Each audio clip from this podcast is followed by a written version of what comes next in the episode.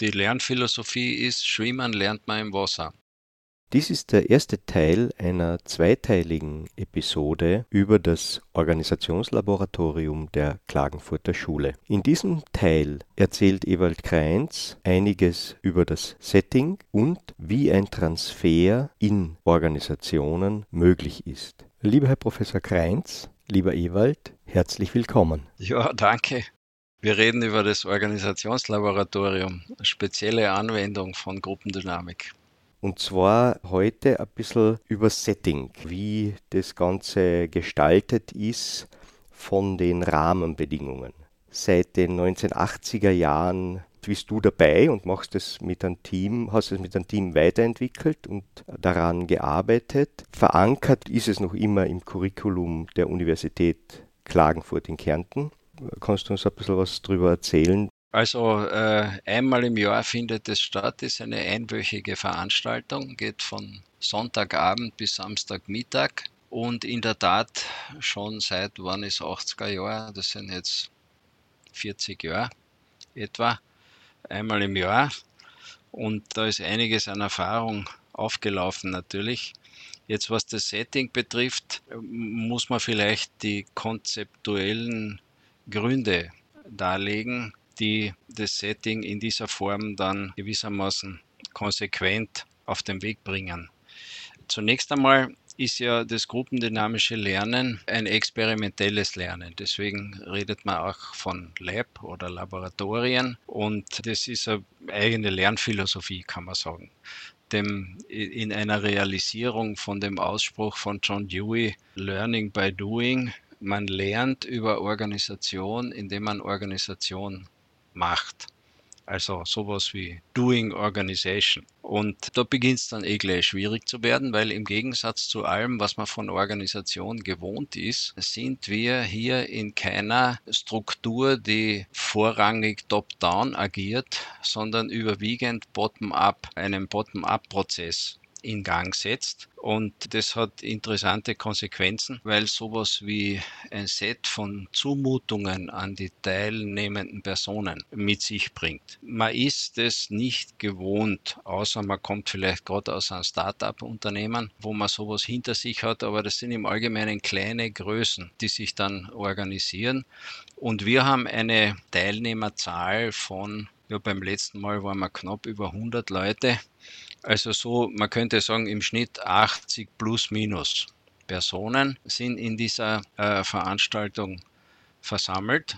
Und das ist der Ausgangspunkt. Der Ausgangspunkt ist, dass in einem dafür geeigneten Raum, großen Raum, alle zusammenkommen und zunächst einmal natürlich keine Organisation sind, sondern nur eine Menge Leute. Und dort kriegen die von wer halt gerade Staff ist. Und das ist mit wechselnder Belegschaft das ist eine kleine Gruppe von Leuten, fünf, vier, sechs, so in der Größenordnung.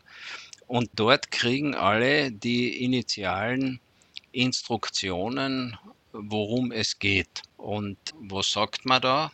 Es geht darum, dass aus dieser aus diesem Haufen von Personen eine entscheidungsfähige Organisation wird. Und das ist der Bottom-up-Prozess, den die wenigsten in dieser Form erlebt haben, jetzt in Wirklichkeit oder auch in so einem Lernlaboratorium, außer man hat es schon einmal gemacht und macht es zum wiederholten Mal. So, und dann geht es eh schon los, weil was heißt genau entscheidungsfähige Organisation? Da muss man sich überlegen, ich meine, es ist eine Lernorganisation. Es geht darum, über Organisation zu lernen.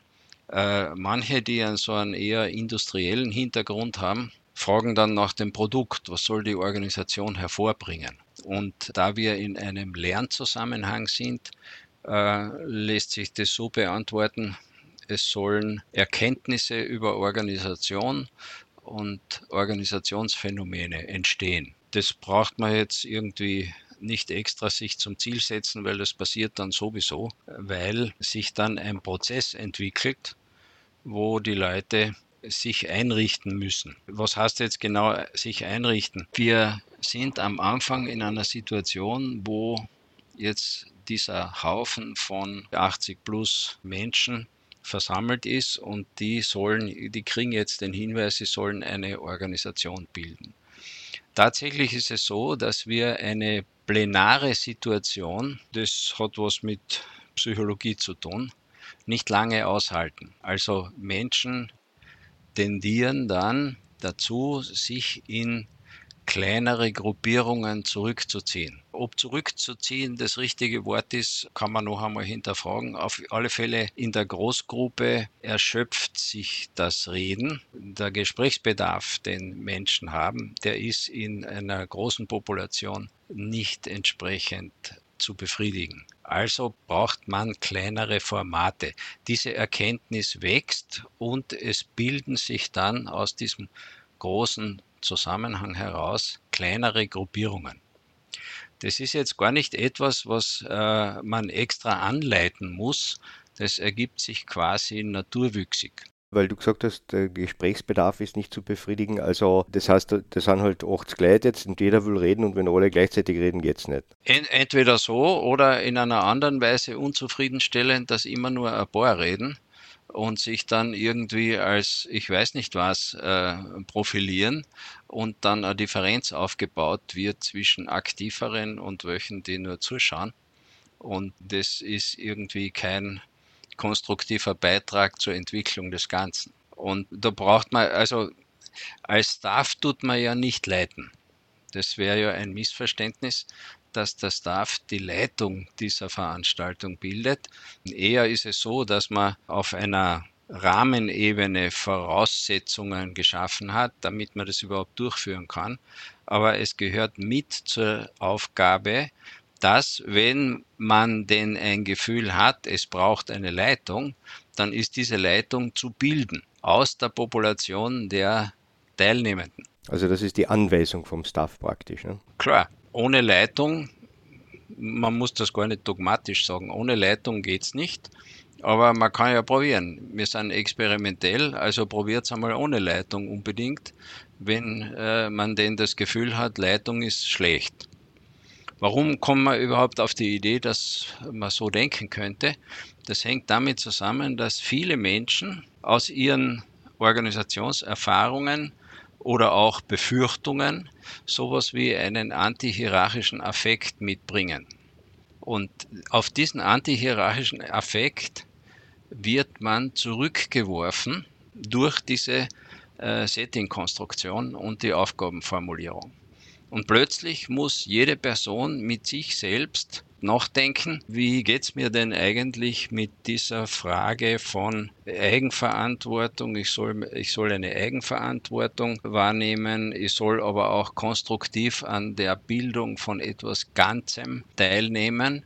Das ist irgendwie, da gibt es viel, viel zu nach, nachzudenken. Und je nachdem, aus welchem Erfahrungshintergrund man da schöpft, hat man natürlich jede Menge individuelle Befindlichkeiten. Interessanterweise, und da schaut man oft sehr verwundert, ist trotz dieses häufig ziemlich ausgebauten antihierarchischen Affekts ein Bedürfnis da nach Autorität aber natürlich nicht irgendeine Autorität, sondern eine, die man sich als was positiv äh, den Menschen zugewandtes, sowas wie gute Führung. Das wird in der Organisationsberatung gelegentlich als Good Governance irgendwie bezeichnet. Das ist so eine, ja, wie soll ich sagen, man könnte sagen, eine infantile Sehnsucht. Und die wird nicht erfüllt.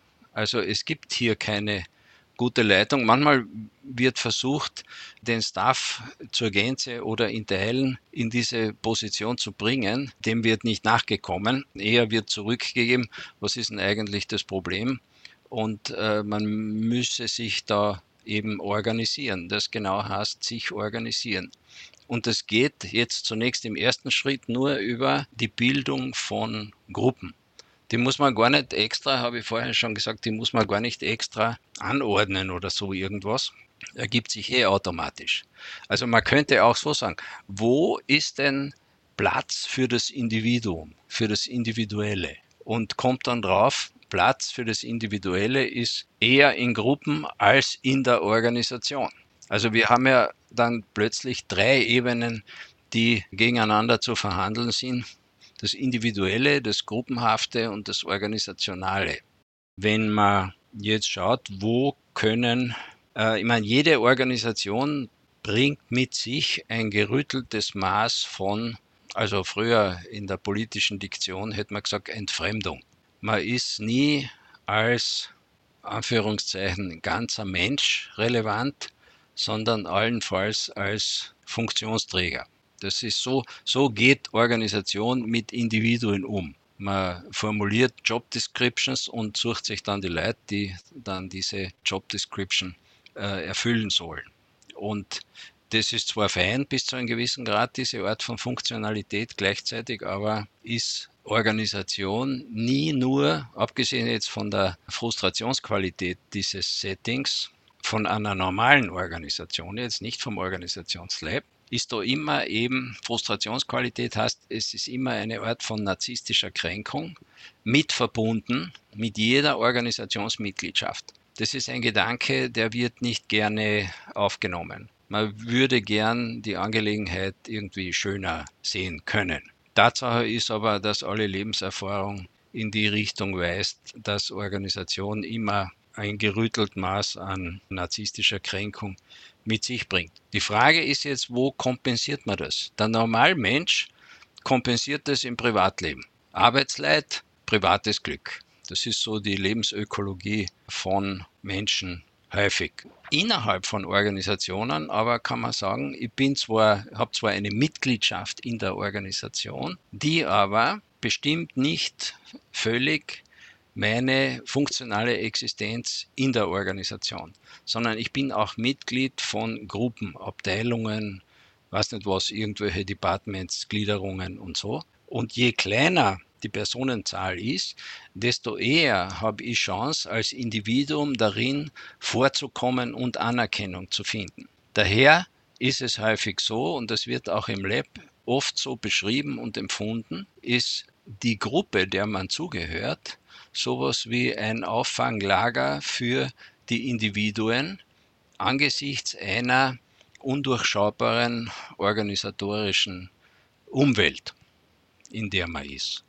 Und deswegen wird es interessant, so in dem ersten Entwicklungsschritt, wie setzen sich aus diesem großen Plenum, wie setzen sich da solche kleinere Strukturen ab. Und schon haben wir das nächste Problem im Organisationsprozess, weil mit dem Zerteilen einer Großgruppe in Kleingruppen ist ja noch nichts gemacht jedenfalls keine Organisation, weil diese Gruppierungen jetzt miteinander in Kommunikation und gegebenenfalls Kooperation treten müssen. Und dann ist die Frage, wie zum Beispiel sieben, acht Gruppen in der Größe von, sage mal, Hausnummer zehn Personen, ist unterschiedlich groß, ist nie ganz gleich groß, wie eine Anzahl von solchen Gruppen jetzt zu einer Organisation wird. Und da probieren die Leute verschiedene Wege. Was inzwischen schon entdeckt wurde, ist, dass man sehr viel über Entscheidungsmodi reden muss.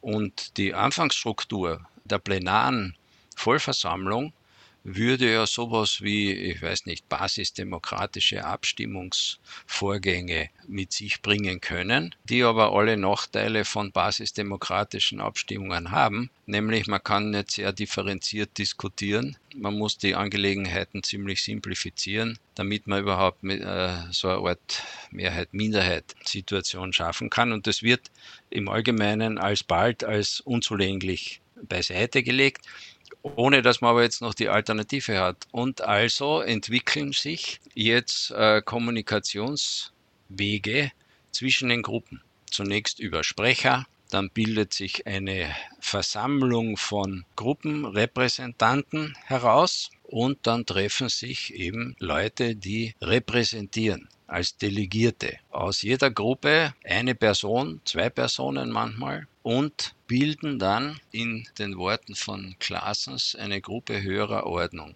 Die Gruppe der Gruppenvertreter, die ist potenziell so etwas wie ein mittleres Management. Es werden diese Laboratoriumsprozesse sind vergleichbar mit zwei Situationen in der Wirklichkeit. Das eine ist innerorganisatorisch in Betrieben, Wirtschaft oder auch Non-Profit. Und das andere ist, dass das eigentlich politische Vorgänge sind. Also Gruppen entscheiden darüber, man kann sagen, sie wählen eine Sprecherperson und die repräsentiert die Gruppe. Und dann treffen sich solche, die Gruppe der Gruppenvertreter, und wird potenziell zu einem Entscheidergremium. Dem wird häufig gegengehalten man möchte zwar eine Sprecherfunktion, jetzt aus der Sicht der Gruppe, man möchte eine Sprecherperson schon, man möchte auch Informationen, was treiben die anderen, was haben die so im Sinn, aber man möchte die Person noch nicht autorisieren, im Namen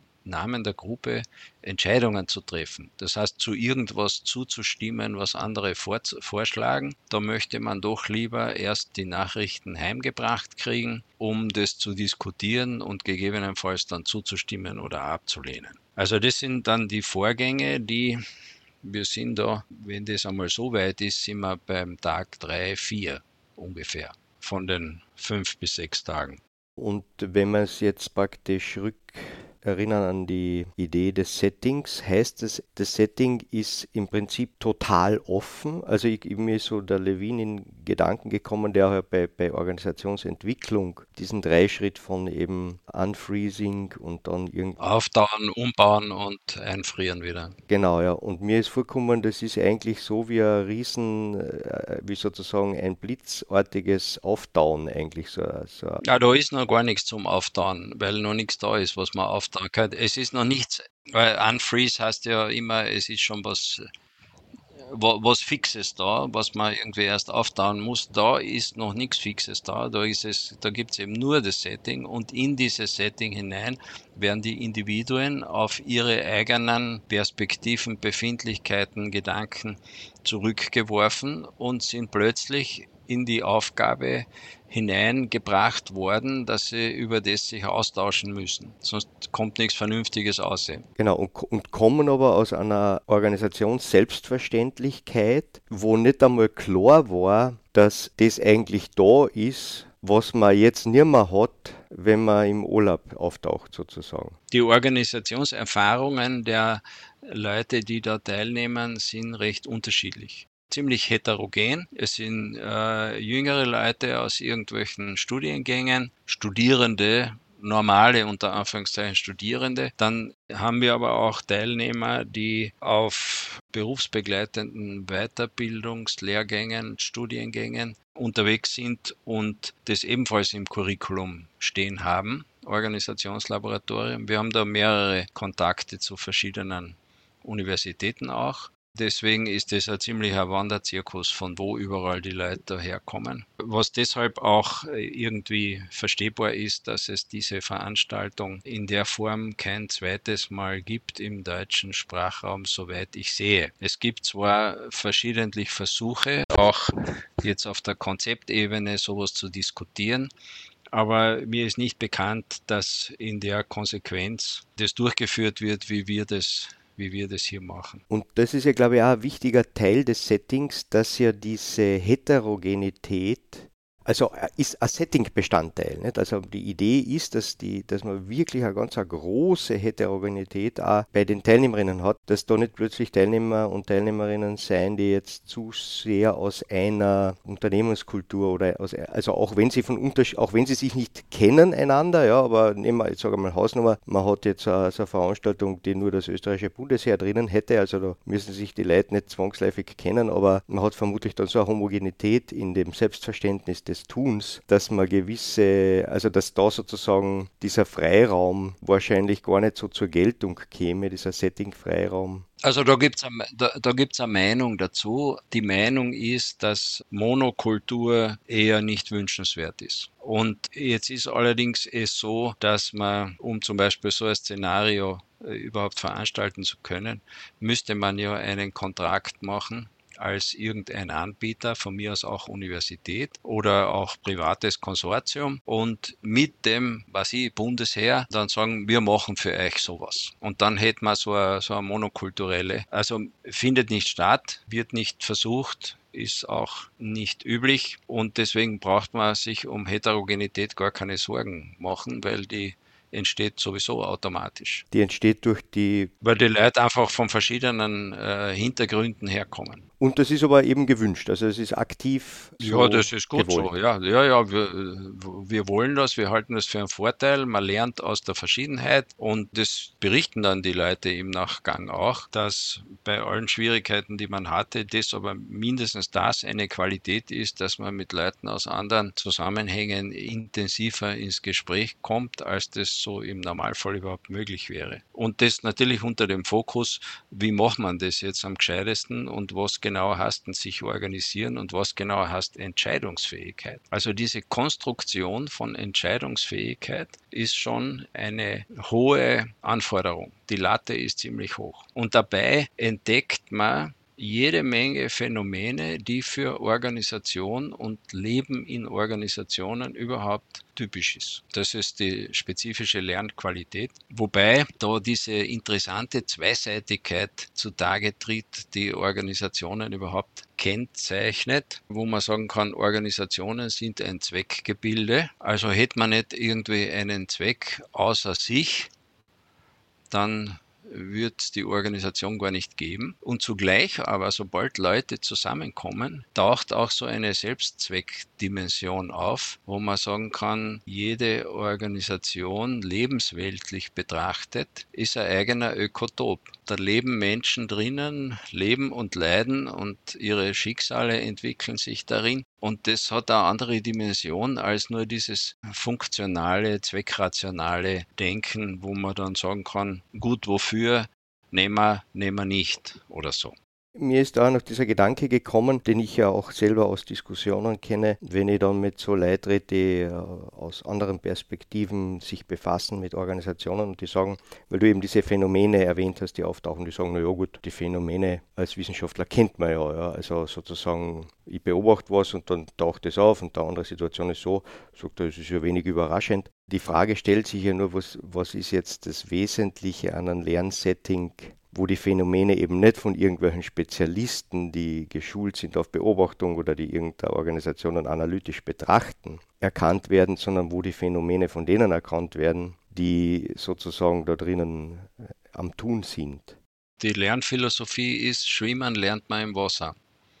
Und das ist bis zu einem gewissen Grad ist immer nützlich, wenn man auch Theorie weiß. Aber in der Situation, diese Aufgabe zu übernehmen und aus dem Haufen der anwesenden Personen eine entscheidungsfähige Organisation zu machen, diesen Weg dann zu beschreiten und über alle möglichen Klippen sich zu bewegen, das ist, wo man ja gegebenenfalls auf Theorie zurückgreifen kann, wenn man meint, das hilft. Aber eigentlich muss man sich mit den anderen Menschen verständigen und dann diese Frage, sind Identitätsfragen. Wer sind wir? Was wollen wir? Was schlagen wir vor? Wie hätten wir es gern?